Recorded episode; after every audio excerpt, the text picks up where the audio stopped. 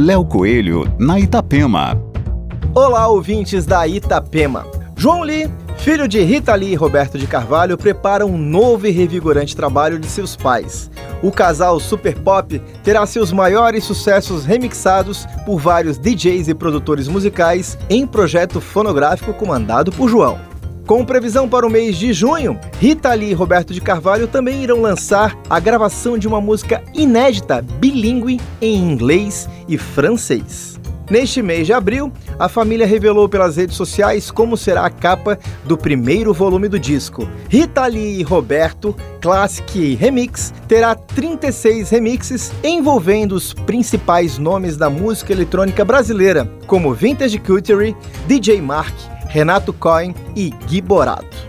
O lançamento está programado para acontecer este mês e contará com as clássicas Mania de Você, de 1979, Lança Perfume de 80 e Saúde, gravada em 1981. Para saber mais sobre esta informação e conferir como ficou a capa do disco de Roberto e Rita Lee, é só acessar a nossa coluna no NSC Total. Aqui é o Coelho com as coisas boas da vida.